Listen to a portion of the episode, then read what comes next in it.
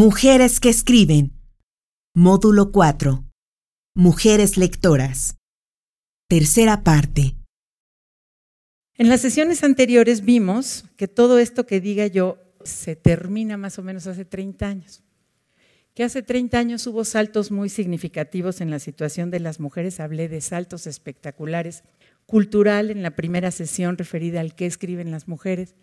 Literario en la segunda sesión referido al cómo lo escriben. Social en la tercera sesión referido al para qué escriben. Y ahora me refiero al espectacular salto ideológico.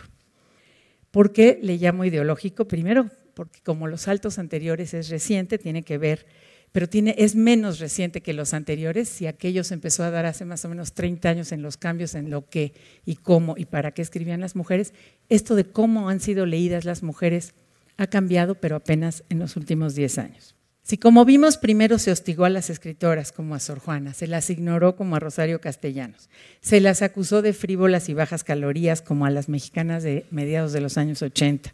Hoy estamos totalmente otro momento. Hoy se considera cultural, política e ideológicamente correcto no solo considerar a las mujeres, sino adularlas. Nadie en sus cinco sentidos se atrevería a decir lo que dijeron todavía los de la encuesta de Nexos pero por eso les dije cómo era secreta y sin nombre. Yo no las he leído, yo no las conozco, a mí me parecen sin importancia o malas. Nadie lo dice ya en voz alta. Hasta Fox decía los niños y las niñas, los maestros y las maestras. Hoy todo mundo tiene que demostrar que también el género, como se dice hoy, cuenta. Esto se debió, pues por supuesto, a dos razones. Primero, al feminismo, que generó cambios muy importantes en el pensamiento occidental. El feminismo puso en jaque a toda la manera de interpretar y de ver al mundo en la cultura occidental. Toda la filosofía y todo se empezó a tener que ver desde otro punto de vista a partir del hecho de que 52% de la población del planeta había sido dejada de lado, que no es cualquier cosa. Por eso esa propuesta revolucionó el modo de pensar del siglo XX, no nada más sus conductas, no nada más nos consiguió unos espacios eh, públicos y unos espacios en la literatura, en el cine, sino que cambió todo el modo de pensar. Fue la crítica más radical al pensamiento occidental, a toda la idea de la estructura de poder establecido y en todos niveles. No solo el político y el económico, sino al interior de la familia también. Esa revolución no había sido hecha antes. No es nada pequeña una revolución al interior de la familia y en los roles en que debe desempeñar cada quien. Y bueno, y por otra parte se debió también a la propia dinámica histórica y social y los cambios lógicos que hubo, pues en muchos niveles, en los niveles eh, tecnológicos, científicos, de salud, hubo muchos cambios muy importantes, todo lo cual afectó y cambió de manera muy significativa el lugar de las mujeres. Entonces, ya nada de esto permitió que a las mujeres se las pudiera, como dice un escritor mexicano, nadificar o como decía Humberto Eco, masacrar. También tenemos que decirlo, en medio de todos esos cambios ha habido un cambio muy importante en lo que se considera cultura. Si ustedes se dan cuenta, cuando nos hacían las críticas en los años 80 era porque parecen telenovelas. Hoy las telenovelas y los cómics y todo eso son cultura.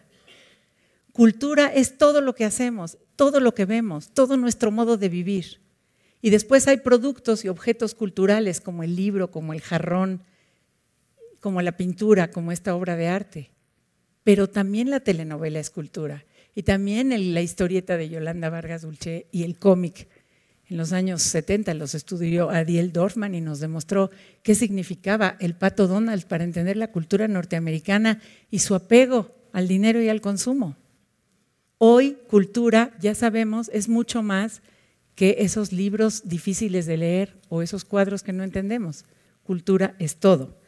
Este cambio, esta ruptura entre, eh, digamos, lo popular y lo culto, lo elitista y lo que todos hacemos, lo masivo, entre lo que eh, el crítico más famoso llamaba entre lo clásico y lo comercial, se rompió. Se rompió esta frontera. Y entonces nosotros, académicos de la UNAM, podemos estudiar la novela policíaca, y la telenovela y la literatura romántica y la literatura para jóvenes y niños y estudiamos a Yolanda Vargas Dulce con la misma seriedad con la que estudiamos a Diamel Eltit, porque queremos entender a la sociedad de la que surgen y a la que estas autoras están devolviéndole algo, influyéndola de alguna manera. Entonces, pues, aunque muchos no han cambiado su forma de pensar, por lo menos ya nadie se atreve a decir que las mujeres no, o que este libro parece telenovela, o que una este, literatura romántica no vale nada. Eso ya, eh, pues, no se debe, no se debe decir, aunque se piense. En el discurso correcto hay que considerar a las mujeres iguales y capaces. El que no lo haga no tiene ese barniz legitimador que le permite ser un intelectual. Y encima muchos llegan tan lejos como hasta decir que las admiran.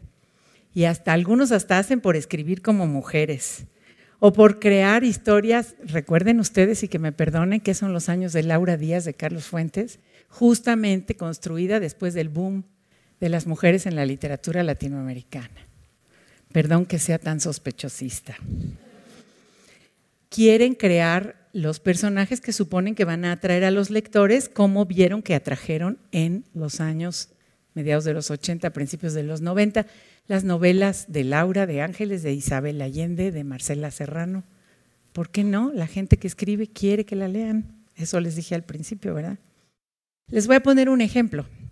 El año pasado una chica muy joven le llevó una de esas editoriales súper, súper selectivas un texto en el que ella hacía pequeñas viñetas y relatos de, situaciones de su vida.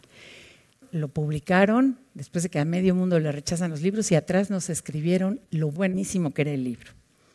Si ustedes lo leen y si ustedes leen las reseñas de aquella gente que no está comprometida con lo políticamente correcto, ahí va lo que dicen. Los que la publican dicen, ella le restituye la realidad a los objetos al emanciparlos de la burda e instrumental mirada actual, gran escritora. Pero según el reseñista, ella sacrifica todo argumento y lo único que hace es acumular ocurrencias que encuentran singularidad ahí donde en apariencia no la hay. Las páginas se llenan de frases imposibles como haz música contra las paredes de un vaso de vidrio Aquí el perro con su agujeta de metaplasia pura y otras sandeces y vacuidades. No son mis palabras, pero las firmo.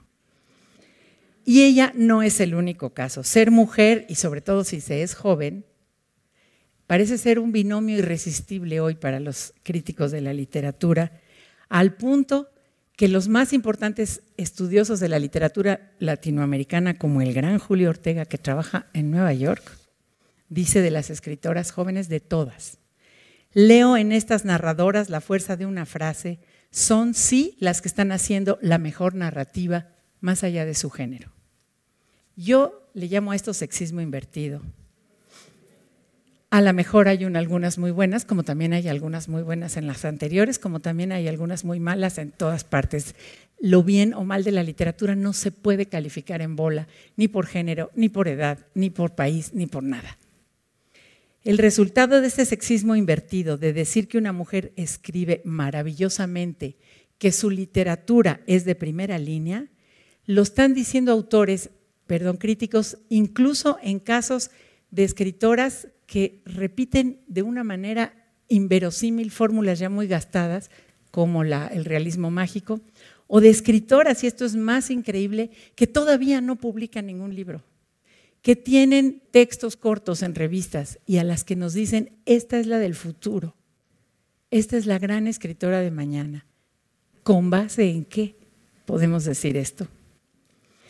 Pongo estos ejemplos porque desde mi punto de vista, para evitar esos peligros de un desprecio o elogio excesivos, lo mejor, si no es que lo único que habría que hacer, sería que la valoración o la crítica de la literatura primero, ni justifique cualquier escrito de mujeres, de indios, de jóvenes por el hecho de serlos, de negros, de lo que sea, pero por otro lado tampoco los critique solo por ese hecho. Eh, nos hemos ido de un lado al otro sin ninguna mediación.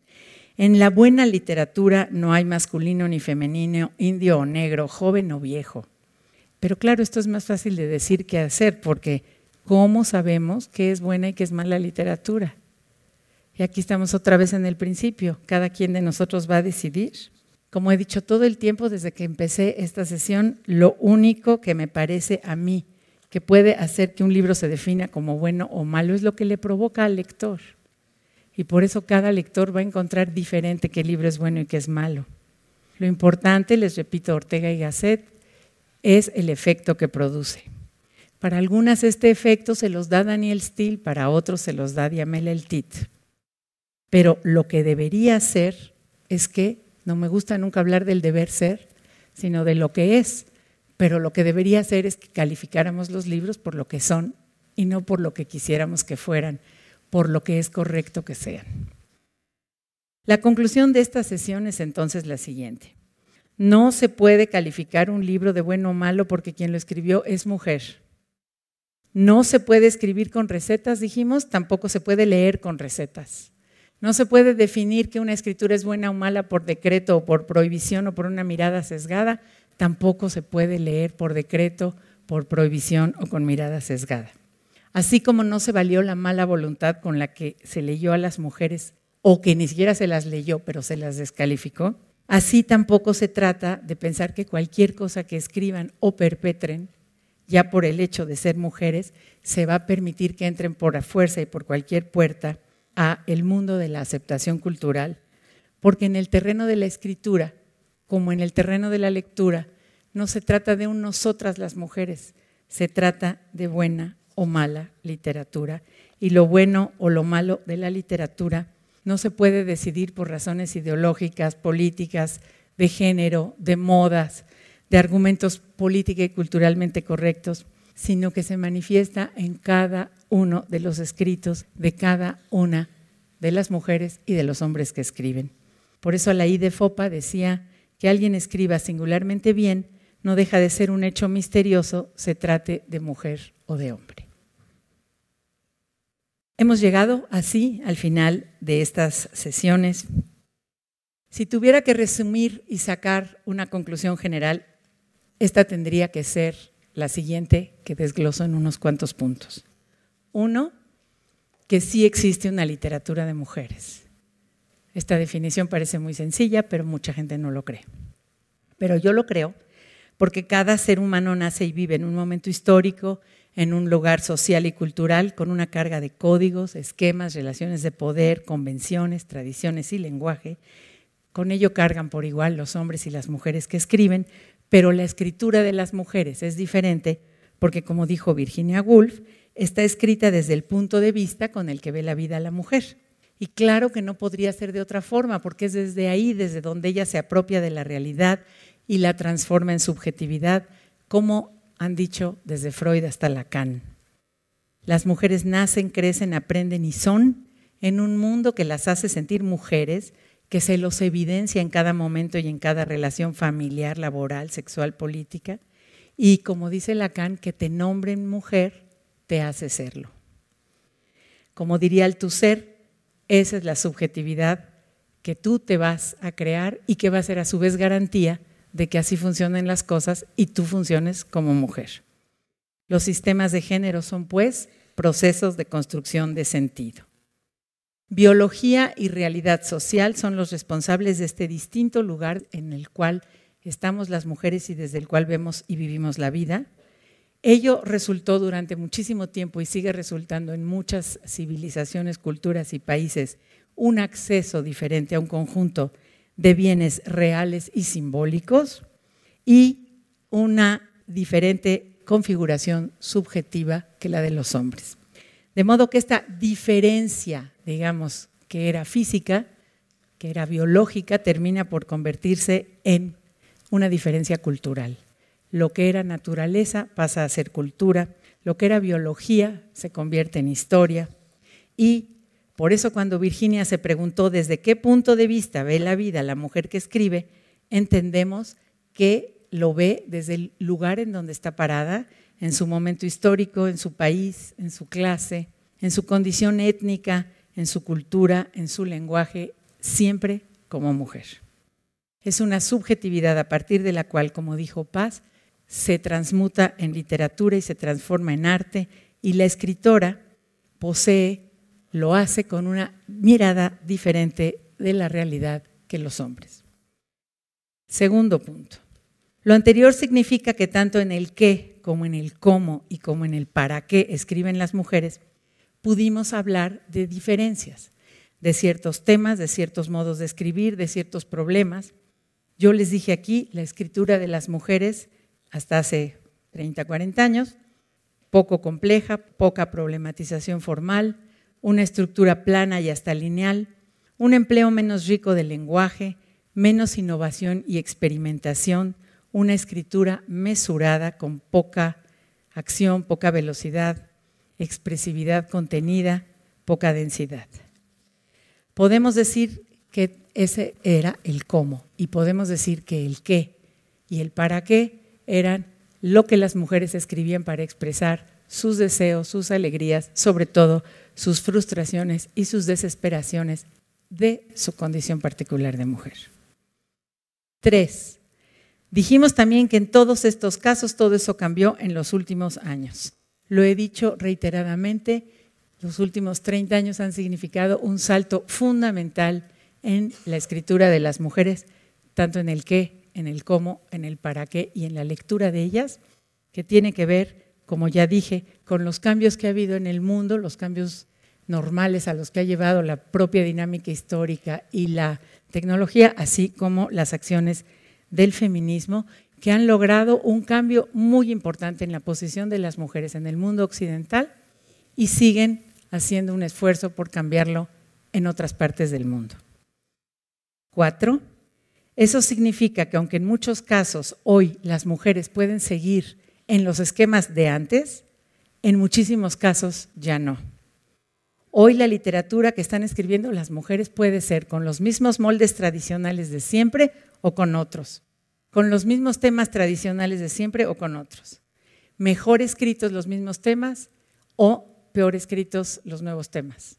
De todo tenemos. Algunas siguen nada más vomitando su propia situación, otras ya no quieren saber de problemas de mujeres y hablan completamente de cosas distintas.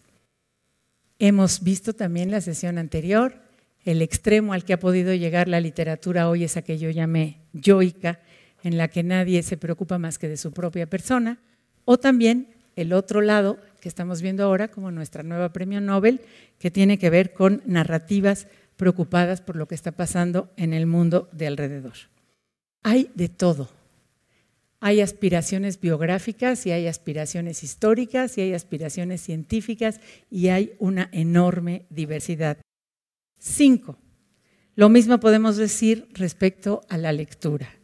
La lectura, las mujeres que leen parten de su condición social, económica, cultural, nacional, histórica, pero hoy han podido dar ese salto al que llamé ideológico de poder elegir entre una enorme diversidad de temas, modos de escribir y autoras, porque además hoy tenemos una posibilidad de una literatura mucho más compleja, porque las mujeres han tenido, por lo menos en los países occidentales, repito, mayor acceso a la educación, la educación formal y la ilustración de lo que es una vida distinta como la que ya ahora podemos tener.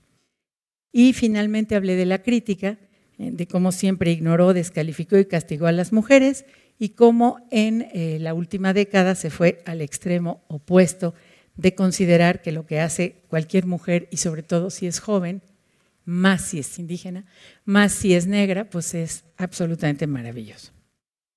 Durante estas cuatro sesiones yo he hecho un enorme esfuerzo de síntesis y de organización para mostrarles a ustedes pues, el resultado de muchos años de trabajo, dividiendo en cuatro sesiones cómo puedo interpretar y entender lo que es la escritura de las mujeres y sus cambios. Por supuesto, no pude hablar ni de todas las mujeres que escriben, ni aquí, ni en mi libro El cielo completo, que es sobre el que construí este libro, porque hacerlo sería como aquel mapa que decía Borges, que si lo hace de tamaño real y con todo lo que hay en el mundo, pues tiene que ser del tamaño del mundo. Entonces, pues lo mismo con las escritoras, no podría yo meter a todas porque entonces aquí tendríamos que quedarnos los próximos 100 años. Pero lo que vale la pena decir, hoy son muchas las que escriben y publican y cada vez se multiplican más como la arena infinita, como decía alguien. Hoy ya podemos dejar atrás nuestra preocupación original, que relaté en la primera sesión, de que hay que sacar a las mujeres de la oscuridad y el anonimato y permitirles que existan. Y ya podemos nada más ver aquellas que nos interesan, que nos gustan, desechar a las que no nos interesan, decidir a las que vamos a admirar y hasta aquellas a las que les vamos a tener devoción, como nos sucede con cualquier autor. Estamos en un momento muy sabroso y ojalá lo pudiéramos aprovechar y ojalá en muchos otros países las mujeres pronto puedan llegar hasta acá. Espero haberles motivado a leer y elegir entre lo que existe hoy, que es hermosísimo y muy diverso, aquello que les resulte más interesante. Muchas gracias.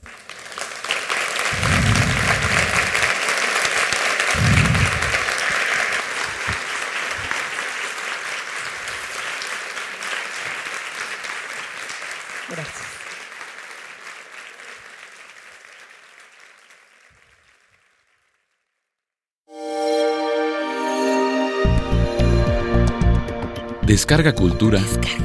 Punto UNAM.